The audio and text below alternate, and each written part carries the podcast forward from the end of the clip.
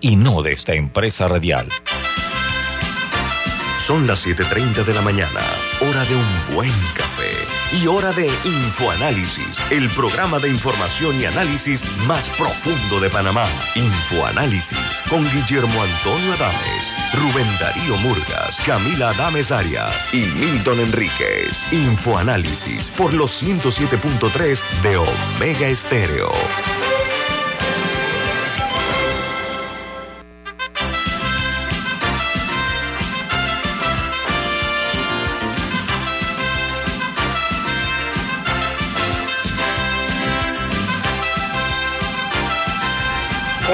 Bienvenidos. Esto es Info Análisis, un programa para la gente inteligente. Hoy entramos en nuestra edición correspondiente al 27 de junio del año 2022. Se acaba el sexto mes del año. Wow, qué rápido se dio este año a mi juicio. El equipo de Infoanálisis está conformado esta mañana por Camila Dames, Alexandra Siniglio, Guillermo Antonio Dames, Daniel Araúz está en los controles y este programa es presentado por bueno, y Café Lavazza, un café italiano espectacular que puedes pedir en restaurantes, cafeterías, sitios de deporte o de entretenimiento, te da la bienvenida a Infoanálisis. Pide tu Lavazza. Bueno, amigos, es eh, importante para nosotros un programa de esta categoría, de esta naturaleza, que es eh, orientado, dirigido hacia gente inteligente y bien educada. No se es completa la persona si no tiene conocimiento de lo que ocurre en el mundo. Así que este es nuestro aporte para todos ustedes que nos honran con su audiencia. ¿Cuáles son los titulares de las noticias que hacen hoy primeras planas titulares?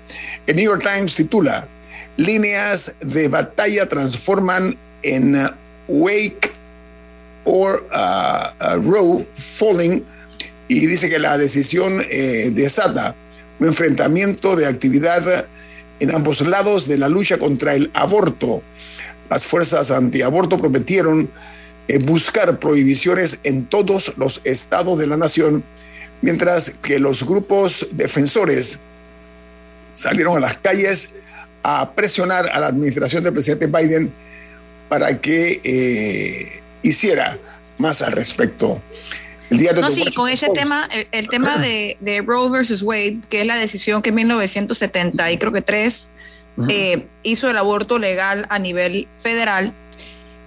Hay incluso empresas que ya han dicho que van a, que van a, proporcionar fondos a, sus trabajadoras que necesiten viajar a otros estados para, para tener acceso a aborto. Básicamente lo que hizo este fallo de la Corte es que cada estado ahora va a decir, tiene, puede decidir sus propias reglas sobre el aborto. Entonces hay algunos donde no se va a permitir, ni siquiera en caso de que la vida de la madre corra peligro, ni siquiera en caso de incesto, ni siquiera en caso de violaciones. Y entonces hay otros donde sí. Entonces va a haber esa, esa diferencia en, el acceso a aborto entre los diferentes estados. Entonces sí hay, hay un pedido por parte de un sector del Partido Demócrata de que el presidente Biden codifique el tema, eh, o sea, que lo, que lo hagan ley federal es un tema complicado, pero básicamente sí hay una manera de hacerlo a gran costo político para los demócratas en cierto sentido. O sea, tendrían que tomar muchas medidas, pero hay un sector del Partido Demócrata que sí está solicitando al presidente Biden que lo haga. Bueno, el Washington Post titula, los demócratas aprovechan el fallo sobre aborto eh, en las elecciones intermedias, mientras los republicanos caminan con cuidado. El Wall Street Journal, su principal noticia de primera plana, el titular es Los proveedores de servicios de abortos se enfrentan a un nuevo panorama después del fallo. Dice que los proveedores eh, detuvieron eh, los servicios o cambiaron las citas antes de que eh, entre en vigencia más prohibiciones estatales, luego de que la decisión de la Corte Suprema de Justicia de revocar lo que es Road versus eh, eh, Wade. Wade.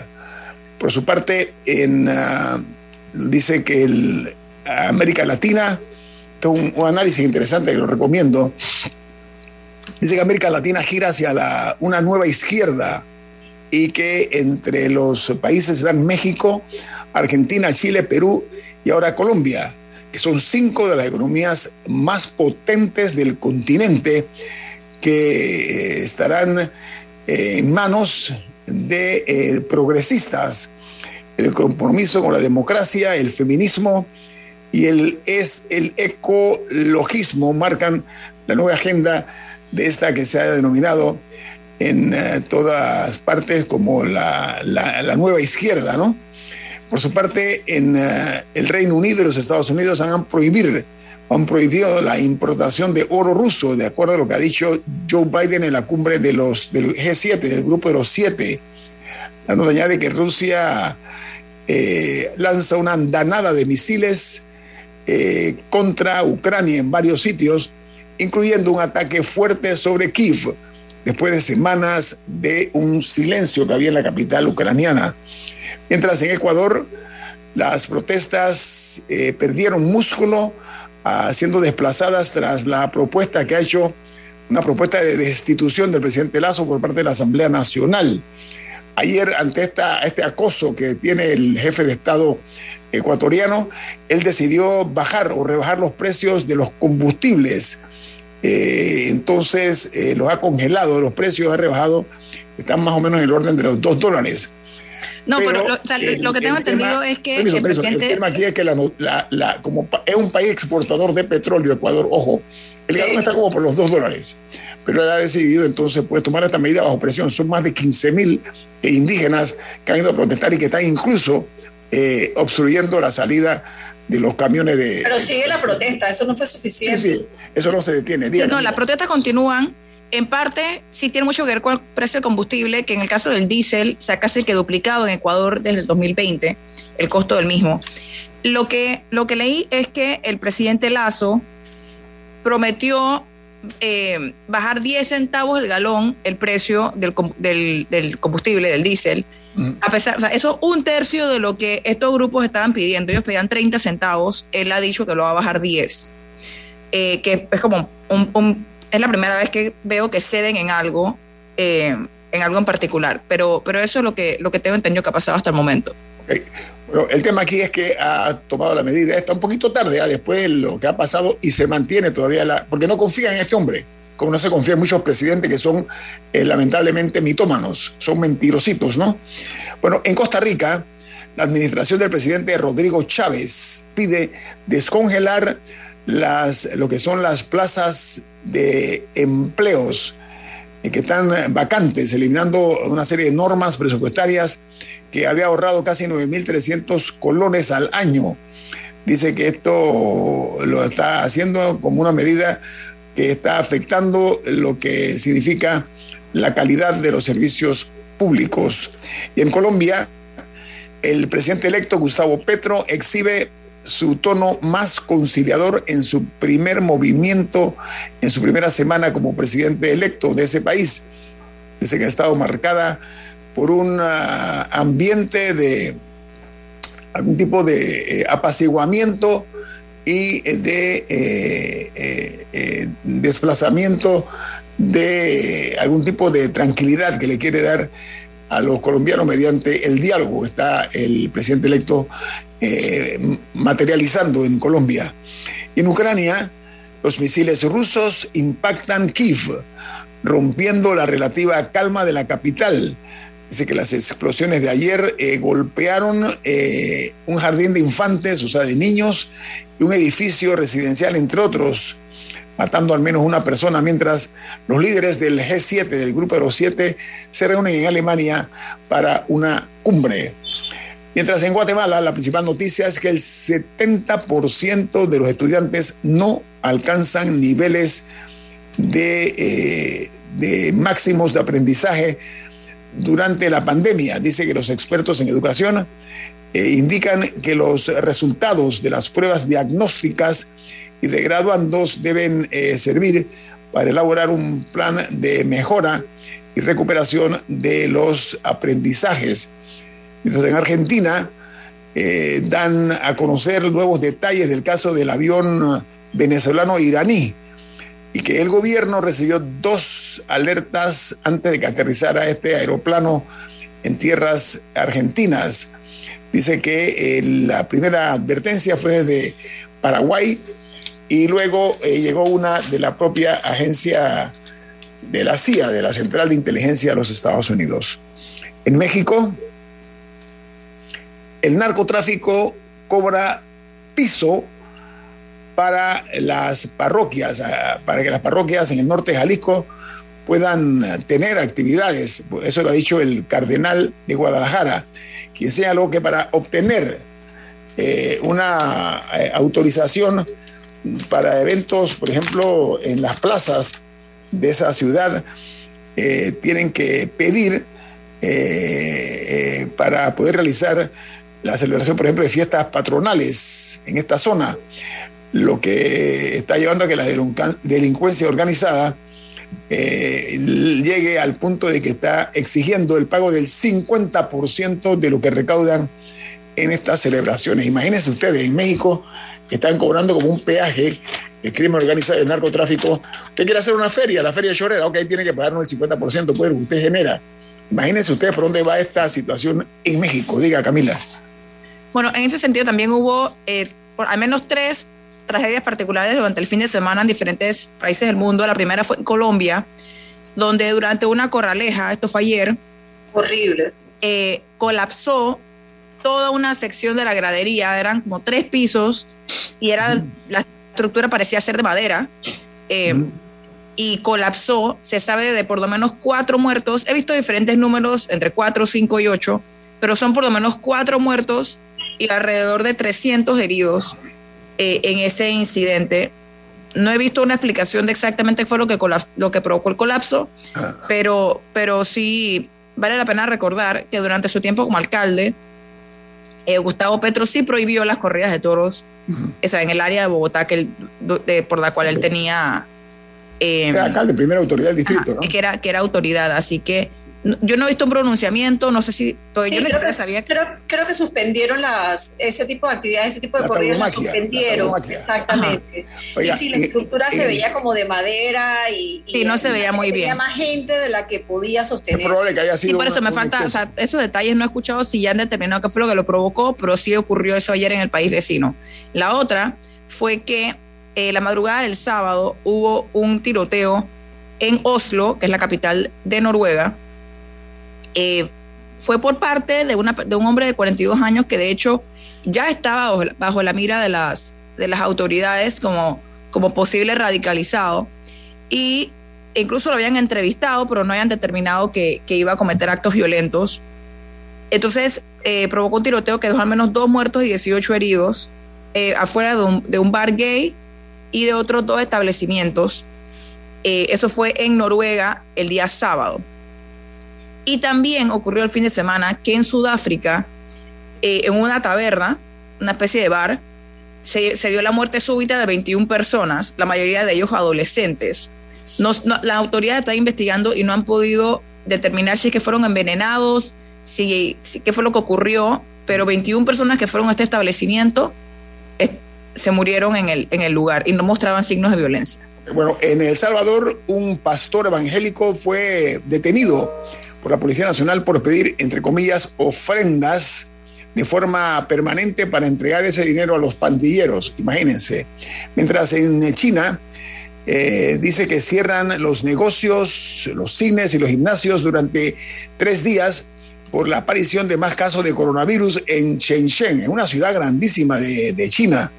Eh, y dice que eh, esto ha llevado pues a la suspensión incluso de las líneas de autobús y de metro en Shenzhen.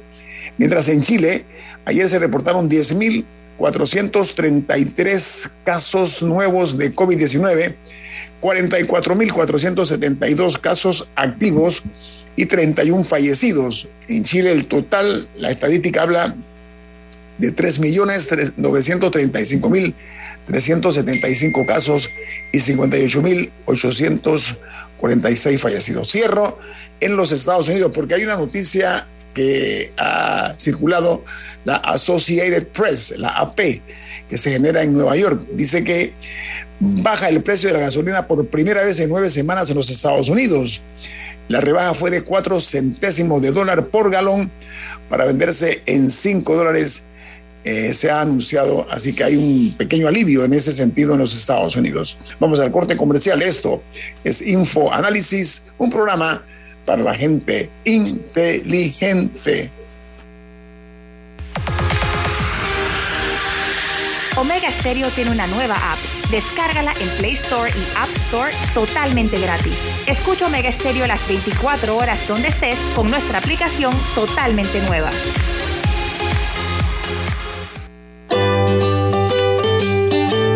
Hay momentos en que todos vamos a necesitar de un apoyo adicional. Para cualquier situación, hay formas de hacer más cómodo y placentero nuestro diario vivir. Sea cual sea su necesidad, en Hogar y Salud los apoyamos haciéndole la vida más fácil, porque contamos con la experiencia necesaria para recomendarle lo que usted necesite. Recuerde, Hogar y Salud les hace la vida más fácil. Atención, amigos de Veraguas, ya abrimos nuestra nueva sucursal en Boulevard Santiago. Estamos abiertos en todas nuestras sucursales del país y le hacemos su entrega de forma gratuita en Panamá Centro. Para mayor información, puede consultar en Instagram y Facebook. ¿Trabajas 24/7 por tus objetivos? Para ti creamos la nueva banca de consumo premium de Metrobank, que además de asesorarte de forma personalizada, te acompaña en tu crecimiento.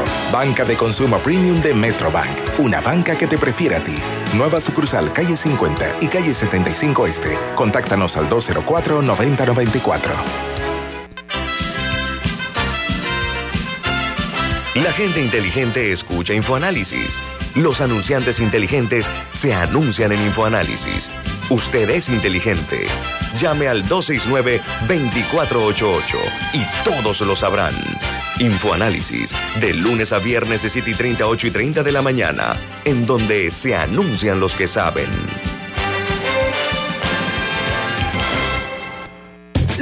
Todas tus metas ahora es más easy. Con Banisi y nuestros préstamos personales. Consolida tus deudas. Nuestras excelentes tasas se adaptan a tu perfil. Ahora tu banco es más easy. Solicítalo ya.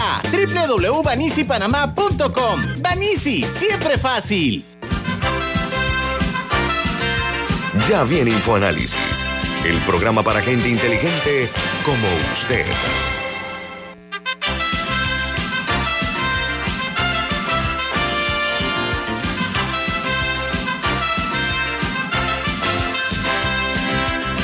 ¿cuál es el mensaje que tiene usted para los oyentes de Infoanálisis, por favor?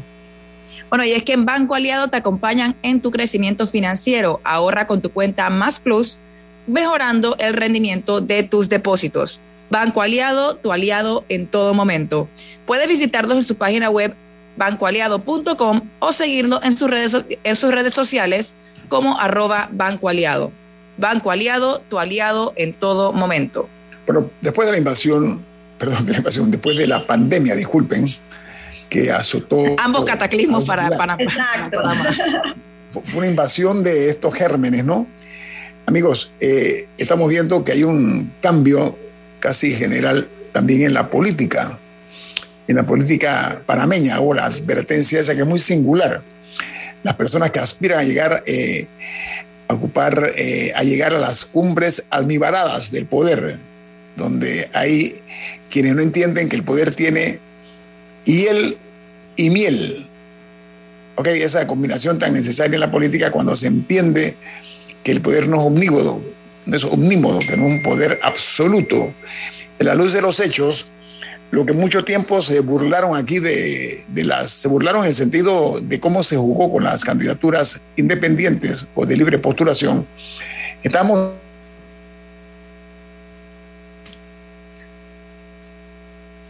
bueno, En, ah. no, en, sí, en ese sentido, eh, vemos que varias personas eh, han renunciado al PRD, por ejemplo, que es el partido de gobierno, y, han, y han sido varios seguidos, y en este caso hay por lo menos uno de ellos que ya ha manifestado sus intenciones de lanzarse por la libre postulación, ya que hay una fecha límite que me parece que es el 31 de julio, eh, para, para manifestar su interés por hacerlo.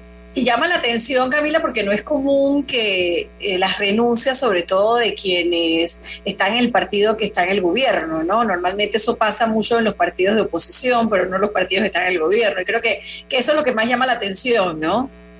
Sí, no, definitivamente estamos viendo un cambio eh, político en ese sentido y también de personas que aún estando dentro de los partidos anuncian que se van a lanzar eh, por la libre postulación. En ese caso, probablemente porque alguna lectura han tenido que no tendrán espacio dentro de su partido si fueran a competir y desde ya parecen estar anunciando que lo van a hacer por fuera, como fue el caso, según reportó Radio Panamá, de la diputada Zulay Rodríguez este fin de semana, alguien que fue vicepresidenta de la Asamblea en esta administración eh, a través de su partido y ahora eh, parece estar mostrando sus intenciones de, posiblemente competir contra su propio partido. Sí, eh, pero no, no hay un pronunciamiento eh, oficial o no hubo. Sí, por, eso digo, por eso digo, así como lo reportó Radio Panamá, que aparentemente lo dijo en Chiriquí. En un evento, exacto, en un ah. discurso, en, un evento que tenía, pero no ha habido más pronunciamientos al respecto, ¿no? Que es lo curioso, ¿no? Sí, ahora me gustaría cambiar el tema brevemente porque hay algo muy importante que se está dando eh, hoy y es que el segundo día de huelga por parte de los camioneros de carga agropecuaria en Chiriquí ellos se eh, tuvieron una reunión con el gobierno el sábado en la, en la que dijeron que había 11 puntos de choque, por decirlo así, con el gobierno. Llegaron a acuerdos en uno de 11 y ese uno fue que les congelaran el combustible a 3.95, así como al, como al transporte público, el transporte selectivo y otros que se han ido sumando cada vez más a este congelamiento del combustible. Pero ellos dijeron que se mantenía la medida de presión que ellos habían anunciado, que es que, es que ni ayer ni hoy iban a transportar carga eh, alimenticia. Ajá. Ajá, o sea, no iban a traer comida de Chiriquí a la ciudad o a las diferentes provincias donde fueran a transportarla. Ayer, en efecto, eh, no lo hicieron, o sea, había como 100 contenedores de comida que no movieron y hoy tampoco, hoy tengo entendido que, que tampoco lo iban a hacer, todavía es temprano, pero, eh, pero tengo entendido que hoy tampoco están haciendo ese movimiento de carga de Chiriquí eh, a los diferentes puntos del país. Ellos van a, tener otra reunión con el gobierno mañana, eh, que, que habría que ver qué logran negociar en esa ocasión es un tema importante no solo por el, por el tema del abastecimiento, que obviamente va a afectar el, suministro de productos alimenticios, especialmente en la capital y en otras provincias, sino también por el tema de que se dañen los productos, que sabemos que muchos de esos productos no pueden estar tanto tiempo almacenados sin deteriorarse, ¿no? Así que es un problema para el productor también, ¿no? Sí, yo creo, perdone, que es que un, eh, un intento fallido de conspiración contra eh, en materia de tecnología, así que mi disculpa que Sí, te perdimos momentáneamente. Temporalmente. Amigos, eso que dice Camila y Alexandra es muy cierto. Pero esto tiene que ver también mucho con, la, con el grado de, desparpajo, con lo que durante varias administraciones ocurrió por parte de quienes estaban al frente, que miraron más hacia la eh, importación de alimentos, eh, dejando a un lado lo que era la producción nacional, y el mundo se aboca, Europa acaba de declarar que ven la guerra a las puertas de su región, no puede decir Europa, lo cual es inquietante. Y además es indignante la acción o la actitud de Rusia.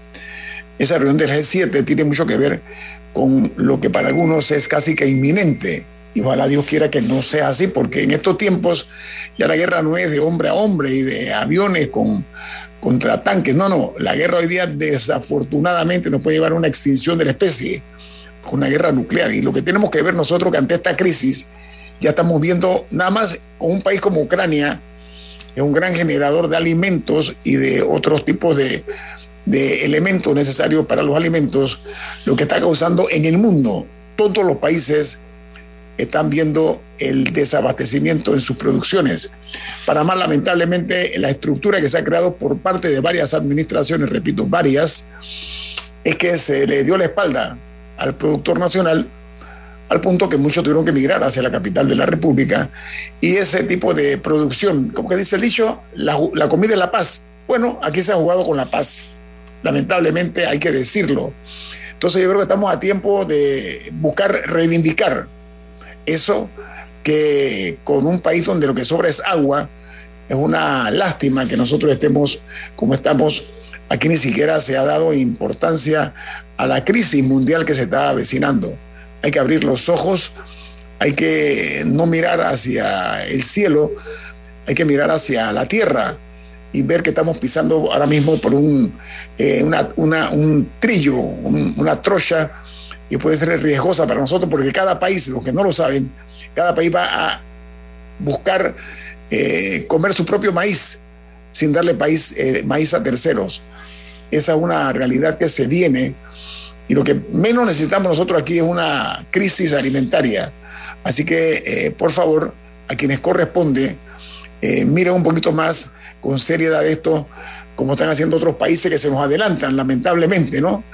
aquí nosotros esperamos todo hasta el último momento y, y no estamos viendo lo que estaban pasando en país Costa Rica. Costa Rica nos ha dado nosotros eh, un, un, rezago, por poner un ejemplo, por no irnos a los gigantes del sur, del cono sur como Colombia, eh, Argentina, Brasil.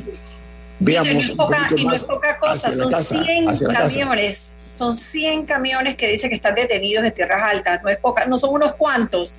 Para que tengamos la magnitud del problema, ¿no? Y de toda la producción que viene de, de, Chiriquí particularmente, ¿no? Es que básicamente el argumento de ellos es que no les es rentable. O sea que para ellos es pérdida traer esos alimentos acá con la situación actual. Aunque tengo entendido que, hay, entre los 11 reclamos, no todos tienen que ver con el combustible o con, o con temas de actualidad. Creo que, creo que incluso hay un tema del seguro social eh, incluido ahí. Eh, pero sí, sí, sí es algo que el gobierno debe revisar para garantizar la, el abastecimiento, que para que no cunda el pánico, eh, según se, recorridos que se hicieron en diferentes mercados, sí hay comida por los próximos días. No es que usted va a salir a buscar comida hoy y no va a ver.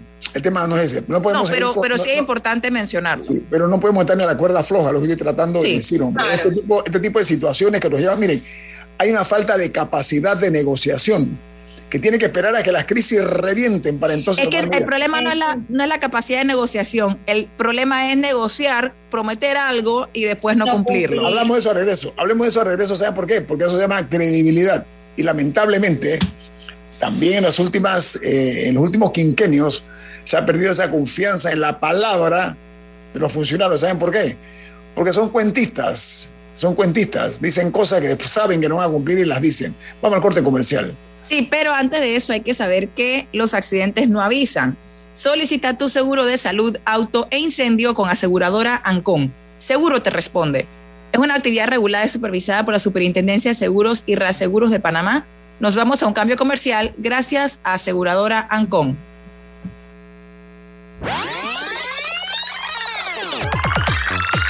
Omega Stereo tiene una nueva app. Descárgala en Play Store y App Store totalmente gratis. Escucha Omega Stereo las 24 horas donde estés con nuestra nueva app.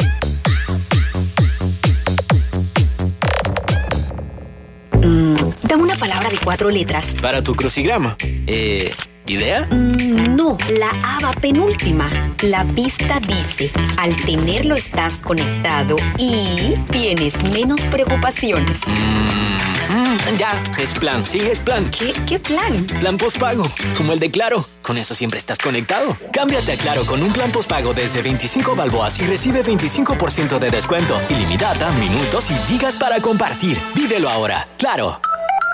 Promoción válida del 1 de junio al 30 de noviembre de 2022. No aplica para otras promociones. Para más información ingresa a claro.com.pa. Un kilómetro más y termino. Vamos, vamos. Estás a punto de tener un infarto, infarto, infarto, infarto. ¡Ah! Los accidentes no avisan. Asegura tu salud con Aseguradora Ancon. Ingresa a www.asegurancon.com y escoge la póliza que mejor se adapte a tus necesidades. Contacta a tu corredor de seguros o llámanos al 2 10-8700. Asegurador Ancon. Seguro te responde. Regulado y supervisado por la Superintendencia de Seguros y Reaseguros de Panamá. La gente inteligente escucha InfoAnálisis.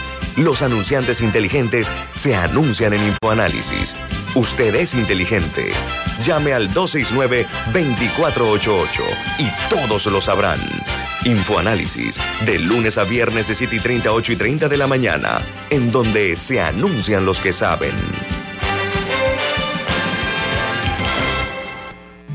Delta está siempre cerca de ti cerca de nuestras tradiciones, cerca de tus metas y también cerca de las necesidades de tu negocio. Por eso te ofrece la tarjeta MaxiFlota, con la que puedes controlar, monitorear y obtener reportes del consumo de combustible de la flota de tu empresa, mientras acumulas millas con EdMiles. Solicita tu tarjeta MaxiFlota llamando al 279-2929 Delta, para darte la mejor atención siempre cerca de ti. Cuando tienes una urgencia, una infraestructura con tecnología avanzada es fundamental. Una atención ágil y efectiva es crítica. Pero sobre todo, cuando tienes una urgencia, lo más importante es la experiencia. Mi amor, acabo de hablar con el doctor y vas a estar bien. Para urgencias, Hospital Paitilla tiene la mejor experiencia. Hospital Paitilla, siempre junto a ti.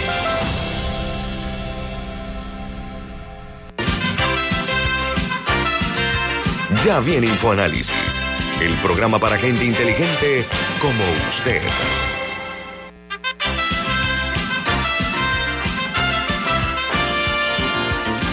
Bueno, los accidentes no avisan. Mejor asegúrate con aseguradora Ancon. Seguro te responde. Esta es una actividad regulada y supervisada por la Superintendencia de Seguros y Reaseguros de Panamá. Estamos de vuelta gracias a aseguradora Ancon. Amigos, estamos hablando acerca de la situación que se está presentando con los productores que no están movilizando los, la producción de alimentos en Panamá. Eh, hablábamos también el hecho de las promesas incumplidas, las promesas que hacen muchas veces los políticos sabiendo que no se pueden cumplir ni que las van a cumplir. Son mitómanos, son mentirositos. Pero eso trae como consecuencia que exacerba el humor social. Lo voy a poner así de una forma elegante, ¿ah? Y eso es peligroso en cualquier sociedad. A ver, eh, yo estaba observando, eh, esto es como una herencia envenenada, ¿no? Que viene de años atrás. El hecho de no haber eh, tenido la previsión y la proyección a futuro de mantener la, la paz social con los suficientes alimentos a buen precio, a buen costo. Eso es como los medicamentos, ¿no? No quiero salir del tema, pero exactamente lo mismo. Entonces, eh, se trata de hechos inconexos, por una parte, pero por la otra, este país eh, lo que está necesitando es que eh, aquellos funcionarios que por incompetentes o por complicidad no permiten que estas cosas funcionen. ¿Saben por qué? Por las trabas que ponen a veces y la falta, reitero yo, de conciencia cívica. Miren, yo, como se digo, Martin Luther King, no voy a eh, respetuosamente lo que voy a decir, ¿no? Yo sueño con que antes que este gobierno termine, se inicie el ferrocarril hacia el sector oeste y que siga hasta Chiriquí. Espérate, ¿el, el, el, metro, el, metro o el tren? Yo me conformo con un tren. Con un tren. Oh, sí, ok, pero estamos hablando de la línea 3 del metro. Yo estoy hablando de un tren que conecte Chiriquí con la capital de la República. Ahora una vieja promesa, una vieja promesa. Exacto. Espera, espera, espera, un sueño de opio anterior. No, yo no, yo no creo que es así. Es una cuestión de voluntad. Mira, el sector oeste ya no aguanta la gente más. Aquí este país no aguanta. Esto no, mira, estamos jugando con la paz social, hombre. No, pero esa es la línea 3 del metro. Déjeme, terminar, déjeme terminar la idea, por favor. Deja. Si aquí se tomaran decisiones no valientes, decisiones en base a la realidad de nosotros, nos gastamos millones de dólares en cosas que son superfluas. Superfluas. Aquí no, hay cosas que aquí no se merecen lo que se ha gastado. Y lo que se ha invertido, entre comillas, que se ha gastado miles de millones de dólares en obras inconclusas, ¿sí? Y puedo mencionar muchas, ¿eh? en sobreprecios. Ahí está el metro, ahí están muchísimas cosas que yo puedo señalar. Están en, los tribunales, hay acusaciones muy serias. Quiero decir es que el dinero que, que se genera en este país no amerita que tengamos nosotros problemas de alimentos, problemas que estamos observando ahora con el combustible, que no se ha tomado una decisión todavía. Es decir, ¿sabe qué? Vamos a congelar los precios y se acabó. Ya, o de la comida de la caja de seguro social. o sea, hay tantas cosas, pero quiero, quiero referirme. Mira, ustedes, ustedes decían que si el metro. Acabo de recibir un mensaje de un ente pensante de este país, un hombre que yo respeto su criterio. Dice el doctor Guillermo Castro. Lástima no contar con el ferrocarril Panamá-David, ni puertos de cabotaje adecuados, ni una red vial en buenas condiciones. Ahí está. O sea, esa es la realidad, esa es la fotografía. ¿Cómo se llama la foto de Sande que se tomaba que era inmediata? La eh, Polaroid. La Polaroid, la Polaroid de nuestra realidad. Ahí está. La red vial es un desastre. Mira, y que, le, cambiaría la, vida, impactaría definitivamente la calidad de vida del panameño, pero de inmediato, ¿no? Es que nos seguimos endeudando y nos seguimos endeudando para hacer subsidios, para dar limosnas, porque al final esos subsidios son limosnas que no resuelven el problema eh, de la calidad del panameño, claro. No, y, no solo los subsidios, que, que, que algunos de ellos son la manera más sencilla de, de, de ver estos, estos temas, pero por ejemplo, con los 3.000 funcionarios nuevos, mientras el gobierno se jacta de que ha bajado el desempleo y no, es que simplemente se trasladó a informales, que, que al mismo tiempo son personas que viven en la precariedad, muchos de ellos, y que, por ejemplo, no tienen la oportunidad de cotizar en la caja de seguro social y algún día van a necesitar el 120 a los 65 al no tener una jubilación. Pero, pero, mientras escuchamos, mientras escuchamos, de, mientras escuchamos de esos gastos en la, en, la, en la planilla de la UNACHI o en la planilla estatal y todos esos temas, los 9 millones que le dieron a la UNACHI que comentábamos la semana pasada, nos enteramos de que el Meduca está recortando, está suspendiendo actividades educativas y culturales como parte de, de un de contención del gasto. Entonces, en Panamá hay dinero. ¿Dónde está? Esa es la gran pregunta. Y también, yo también querría saber de cuánto es la deuda del Estado con sus contratistas, porque al final del día eso es dinero que no circula en la economía. Déjame terminar eh, la idea, por favor, que yo hablaba de un, de un sueño, de un sueño que aquí se decida de una vez por todas, así como se hizo Panamá-Colón, una carretera a tono con la realidad de nosotros, pero sobre todo un tren, hombre. Olvidemos de esos metros eh, estilo eh, Londres, estilo... No, no, hagamos un tren, punto, un tren que una Chiriquí con Panamá, ok, paralelo a la carretera panamericana. Lo voy a explicar por qué. Es una manera de movilizar. Miren los Estados Unidos de América. Tomo ese ejemplo porque es, un ejemplo exitoso. Se movilizan los alimentos por, por, tren y se mueven muchas cosas por tren. Entonces, yo creo que eh, aquí a veces se trata como de ignorar realidades de dónde poner el dinero de nuestros impuestos, ojo, dinero de nuestros impuestos, estoy hablando de los administradores de la cosa pública, que son un grupo minoritario, vociferante, a veces incluso hasta grosero con nosotros, que somos los que pagamos. Entonces, yo creo que este país no necesita iluminados, hombre, este país no necesita, necesitamos gente demócrata, de verdad, practicante de la democracia, que haya diversidad y pluralidad, ese tipo de cosas son necesarias en un país como Panamá y cualquier otro, pero me remito a los hechos. Durante mucho tiempo aquí en Panamá, las generaciones anteriores no lo saben, se movía mucho por, eh, por tren. Inclusive Chiriquí tenía un tren a todo meter. Me acuerdo, era un niñito, en Chiriquí había tren. Entonces, el tren es una fórmula eficiente, eso es como un canal seco, ¿no? Vamos a poner tren, un tren que no es muy costoso, pero que es mucho más fácil de llevar conforme a las nuevas técnicas de la ingeniería. Entonces, yo creo que aquí atizar el fuego de la disconformidad, atizar, esto es avivar el fuego de la disconformidad, parece que es ignorado por algunos. Yo lo digo en aras de buscar que vivamos en paz y tranquilos. Miren lo que está pasando en muchos países. Miremos lo que ocurre en otros países cuando la gente se siente frustrada. Aquí hay una, una sociedad no silenciosa, sino silenciada. Y por muy poco tiempo va a durar ese silencio. Yo llamo la atención para que todos esos eh, eh, hombres que son prestidigitadores, ¿no? que prometen cosas, ¿no? que saben que no van a cumplir, cambien esa actitud, porque ya debemos tomar más en serio a la sociedad. Para mañana, diga, Alessandra. Yo sí creo que tenemos que ponernos de acuerdo en temas importantes y que el gobierno, cualquier gobierno que sea, tiene que tener las cosas muy claras. Y quiero hacer referencia a unas declaraciones la, la semana pasada de la ministra eh, Marinés Castillo del MIDES, que dio unas declaraciones en algunos medios y estuve escuchándola y decía que refiriéndose al vale digital, que se estima que para este año con estos programas se disminuya la pobreza en Panamá. Yo quisiera que alguien me diga cómo con un programa como el Vale Digital vamos a disminuir la pobreza en Panamá. Eso es un eslogan, es una campaña, es absurdo. Es política, y es política. no, no, pero, pero resolver el problema de pobreza con un Vale Digital. Entonces es como una bofetada para el que está escuchando eso y para el que está recibiendo el Vale Digital. A sentido común. Lo que pasa, lo que pasa es que hay que ver cómo qué cálculo están utilizando para la pobreza. Un breve paréntesis aquí hay por lo menos dos maneras. Una, que es la tradicional, que es la que es por ingreso, que se establece un monto, sea un dólar, un dólar cincuenta, no sé cuánto es actualmente eh, por día, que, si, que si ese es el ingreso eh, mensual o por día, la línea de ingreso se llama ese, si estás por arriba no eres pobre, si estás por debajo si eres pobre. Entonces, al entregar 120 dólares en cash, algunas personas estarían por encima, a, pesar de que su condición general no cambie, que siga sin empleo, que no tenga acceso a agua, ninguna de estas cosas. Entonces, si esa es la medición que están utilizando, que es la que se usaba antes, para, para hacer esas declaraciones, esa es la razón, porque existe una, la línea de ingreso y, y con los 120 dólares puede que estén por encima.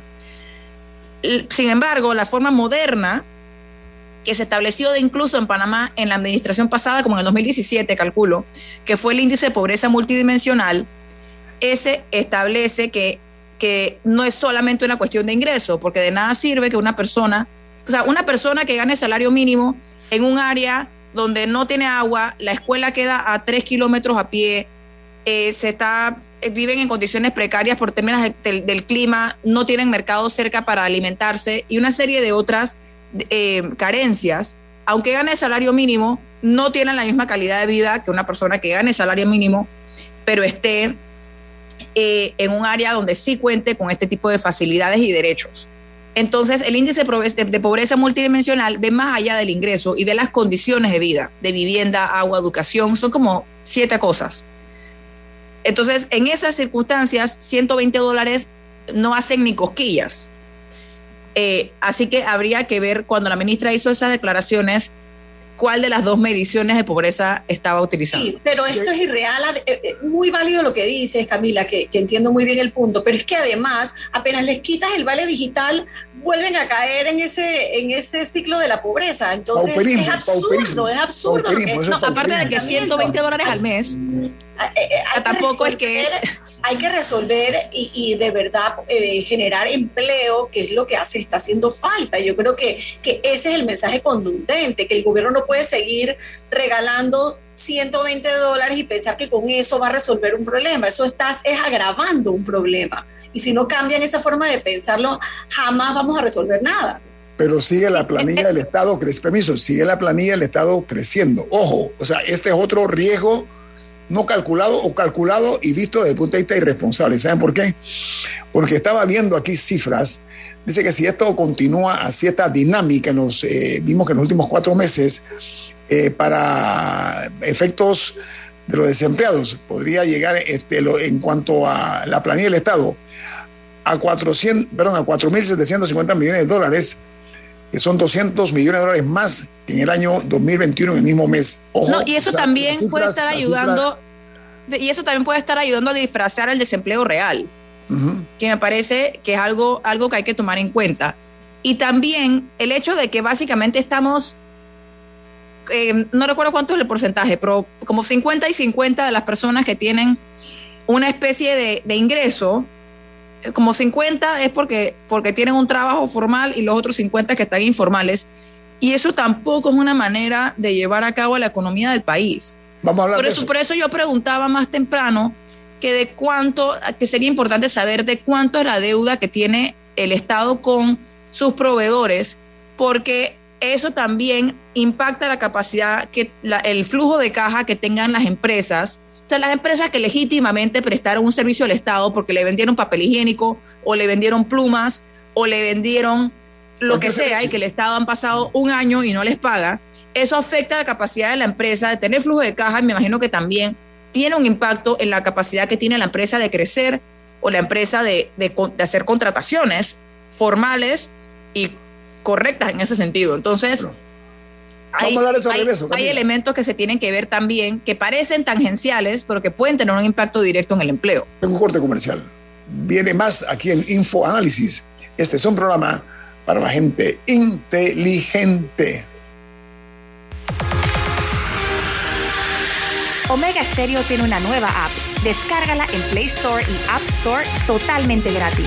Escucha Omega Stereo las 24 horas donde estés con nuestra aplicación totalmente nueva. Delta está siempre cerca de ti cerca de nuestras tradiciones, cerca de tus metas y también cerca de las necesidades de tu negocio. Por eso te ofrece la tarjeta MaxiFlota, con la que puedes controlar, monitorear y obtener reportes del consumo de combustible de la flota de tu empresa, mientras acumulas millas con EdMiles. Solicita tu tarjeta MaxiFlota llamando al 279-2929. Delta, para darte la mejor atención siempre cerca de ti. Mereces un banco que construya una relación de confianza contigo. Para ti llegó la banca de consumo premium de Metrobank, creada especialmente para asesorarte y brindarte experiencias exclusivas. Banca de consumo premium de Metrobank, una banca que te prefiere a ti. Nueva sucursal calle 50 y calle 75 Este. Contáctanos al 204-9094. La gente inteligente escucha InfoAnálisis. Los anunciantes inteligentes se anuncian en InfoAnálisis. Usted es inteligente. Llame al 269-2488 y todos lo sabrán. Infoanálisis, de lunes a viernes de 7 y 30, 8 y 30 de la mañana, en donde se anuncian los que saben. Si desea que sus colaboradores trabajen desde su casa, podemos ayudarle. En Solutexa somos expertos en aplicar la tecnología a las técnicas y trabajos de oficina. Contáctenos en solutexa.com.pa o al 209-4997. Solutexa.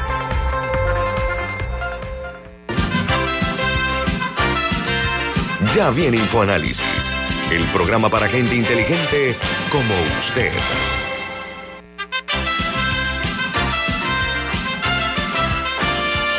Amigos de Infoanálisis, vamos a dejar a un lado las explicaciones abstractas. Vamos a entrar en materia de un trabajo eh, investigativo que hizo el diario La Prensa, donde ellos señalan que más de 700 mil personas en Panamá están en lo que se llama la informalidad. Entonces, eh, lo que estamos nosotros viendo es que la pregunta es cómo se va a manejar a esta persona en materia de salud si no pagan seguro social. ¿Qué van a hacer cuando les llegue el momento ya de que su propio cuerpo no les da? Y que van a necesitar, necesitar de una institución como la Caja de Seguro Social, por una parte. Por la otra, eh, llegando ya a la edad, como llamo yo, del sexto piso, esas personas están en riesgo. Pero yo creo que el, el, si vemos números fríos, como lo que refiere al diario La Prensa y le doy el crédito a este trabajo periodístico, es que dice que eh, la manera eh, como se ha manejado este tema, se observa que el año pasado se contaban con 677 mil panameños o personas que estaban en esa circunstancia. Pero el primer cuatrimestre, enero, febrero, marzo y abril del año 2022, se está hablando de 737 mil o más, más de 737 mil, lo cual representa un 48.2% de la población panameña que no tiene un trabajo formal a nivel nacional. La Contraloría General de la República o de la Nación habla que eh, la mayoría de los panameños están en esta situación. Ahora, las, los puntos más críticos están en la provincia de Panamá, Panamá Oeste y Chiriquí, donde las, los ciudadanos que están eh, ocupados, por ejemplo, esto no incluye a los que están eh, en lo que se llama actividades no agrícolas, ¿no? Pero en Boca del Toro, por ejemplo, el 60% de las personas están en un empleo informal, 60%. Significa que 6 de cada 10 panameños, para ponerlo en términos muy llanos, en Panamá, 42.8% de las personas están en eh, condición de trabajo informal. En el sector de Panamá Oeste, 48.8%. En Chiriquí, 54.7%. Miren, Chiriquí aumentó un 4%, 4%. Y Boca del Toro, un 8.9%. En Panamá está un poco más bajo, está en 2%. Ahora, los trabajadores eh, informales clasificados incluyen, como dije, los trabajadores del sector privado que no tienen contrato de trabajo, mucha atención con eso, y a los independientes. ¿A qué nos referimos esta mañana? Aquí no podemos seguir viviendo como, como que, digo a veces que eh, en Estados Unidos está Disneylandia y aquí en Panamá tenemos Impunilandia, ¿no? La impunidad con que se ha manejado por parte de muchos funcionarios en el pasado y investigaremos en el presente el desparpajo con que han manejado los dineros del Estado, que han llevado a una situación de una informalidad que es peligrosa, ojo, es peligrosa. Entonces, como aquí muchas veces los funcionarios se manejan en función de Producto Interno Bruto, eso es lenguaje que el pobre no entiende, hombre. No que el PIB de Panamá y que estamos... No, no, no. Que no tiene un impacto real en la vida de la gente. No existe en la vida real de la gente. Diga, Camila. Sí, un tema con eso. Cuando hablamos de, la, de que la planilla del Estado es insostenible y que hay que hacer algo, o sea, no es que agarren mañana y que voten al 20% de la planilla del Estado. O sea, no, la idea, la idea no es esa tampoco. Pero sí hay, hay muchas necesidades, por eso el argumento que yo he presentado en este programa, eh, a título personal, es que se debería reorganizar. Y hay gente que sí no tiene oficio y que no tienen nada que hacer ahí, particularmente algunos que son familiares de, de funcionarios y que nada más, o es como un, un salve ahí que le dan de 3 mil dólares. Pero. Oh, tremendo salve. Sí, sí, sí. O sea, que los tienen ahí no para que hagan nada, sino nada más para, para, para, para hacer un favor. Pero hay, pero hay personas que se podría reorganizar la planilla del Estado para cubrir eh, necesidades que hay de atención a, a, la población en diferentes ámbitos. O sea, que se, le, que se puede cambiar funciones para así mantenerles el empleo y al mismo tiempo que este tenga un impacto en los servicios, en la prestación de servicios públicos en Panamá. No es agarrar un día y votar a todo el mundo. Eh, digo, el que no, el que no quiera hacerlo, entonces sí hay que ver qué se hace, pero, pero definitivamente hay maneras de hacerlo. Y al mismo tiempo, me gustaría recalcar que el tema de la informalidad tiene varias distorsiones. Una de ellas es que hay muchas personas que son profesionales, eh, médicos, abogados, etcétera, que probablemente están en esos números porque no cotizan con la caja de seguro social. Eh, o porque o porque no, o sea, son técnicamente son informales. Entonces sí me gustaría destacar que existe esa distorsión en los números.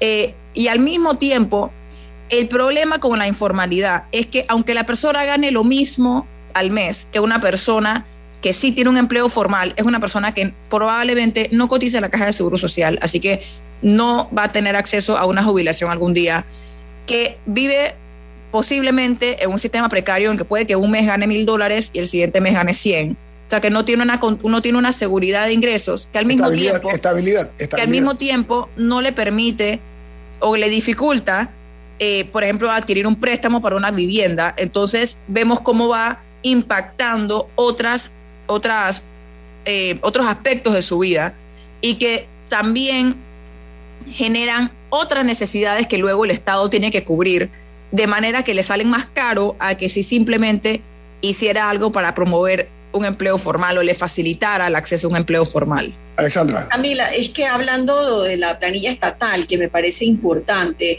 es que si sintiéramos como sociedad el beneficio del aumento en la planilla estatal, porque tenemos un mejor servicio público, un servicio público más eficiente, pero es que las quejas por el mal servicio público son constantes, salvo algunas instituciones, como por ejemplo, qué sé yo, pasaporte, que es un ejemplo que, que creo que a todos nos viene a la mente, en donde hay un buen servicio público, eh, es y si cuando vas a ver el detalle de ese aumento en la planilla estatal, un alto porcentaje está en la asamblea eh, de diputados, entonces te despierta todas las sospechas de que son nombramientos meramente políticos y que no están hechos para pensar en resolver problemas eh, importantes atención. Cuando ves que, en la, sobre todo en el interior del país, faltan maestros, faltan médicos, faltan especialistas, entonces dices, bueno, no es un aumento en la planilla que de verdad va a impactar en la calidad de vida del panameño. Y creo que volvemos a lo mismo. Y en el cambio comercial hablábamos de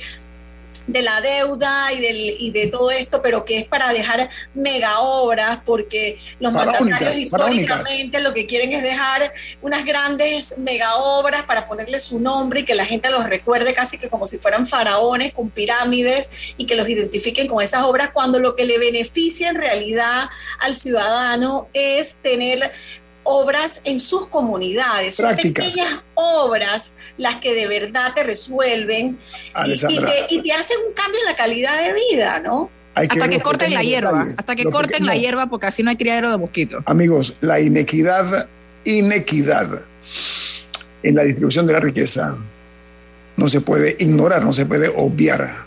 Esa es parte del problema, parte del problema social que tenemos nosotros en este país. Gente que está muy rica, rica, rica, rica, nuevos ricos, ingresa ese New Rich. Sobran bastante aquí, ¿ah? Y el crecimiento, el aumento de los pobres de una forma realmente erizante, ¿no?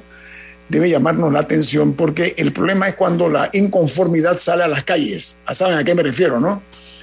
Hay que evitar eso, lo que está pasando en otros países aquí del continente, ¿no? Que no se le da respuesta a la gente, entonces la gente tiene que verse abocada a protestar en las calles.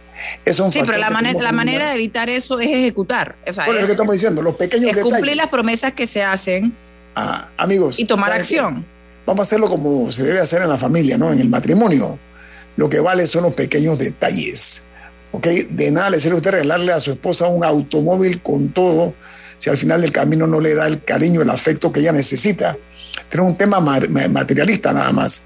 Tiene que ver también con la buena fe, la bona fide de quienes gobiernan. Y nosotros hemos visto que en los últimos, las últimas décadas, las últimas administraciones, todo ha sido nada más para los que están en el uso y usufructo del, del poder en desmedro de los que no están en el partido político.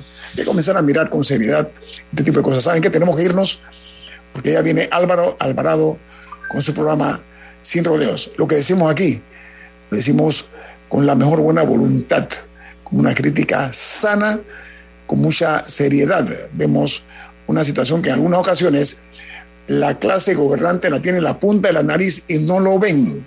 Tienen un problema de ceguera de miopía, y eso hay que corregirlo, porque están viviendo en un submundo, una, una eh, situación que está lejana al sentir el resentimiento de muchos otra realidad. Bien, Álvaro Alvarado con su programa Sin Rodeo. Camila, ¿quién despide Infoanálisis? Café Lavazza, un café para gente inteligente y con buen gusto que puedes pedir en restaurantes, cafeterías, sitios de deporte o de entretenimiento. Despide Infoanálisis. Pide tu Lavazza. Amigos, gracias por su compañía. Nos vamos. Y nos vemos mañana. Hasta mañana. Ha finalizado el infoanálisis de hoy. Continúe con la mejor franja informativa matutina aquí en Omega Estéreo 107.3, Cadena Nacional.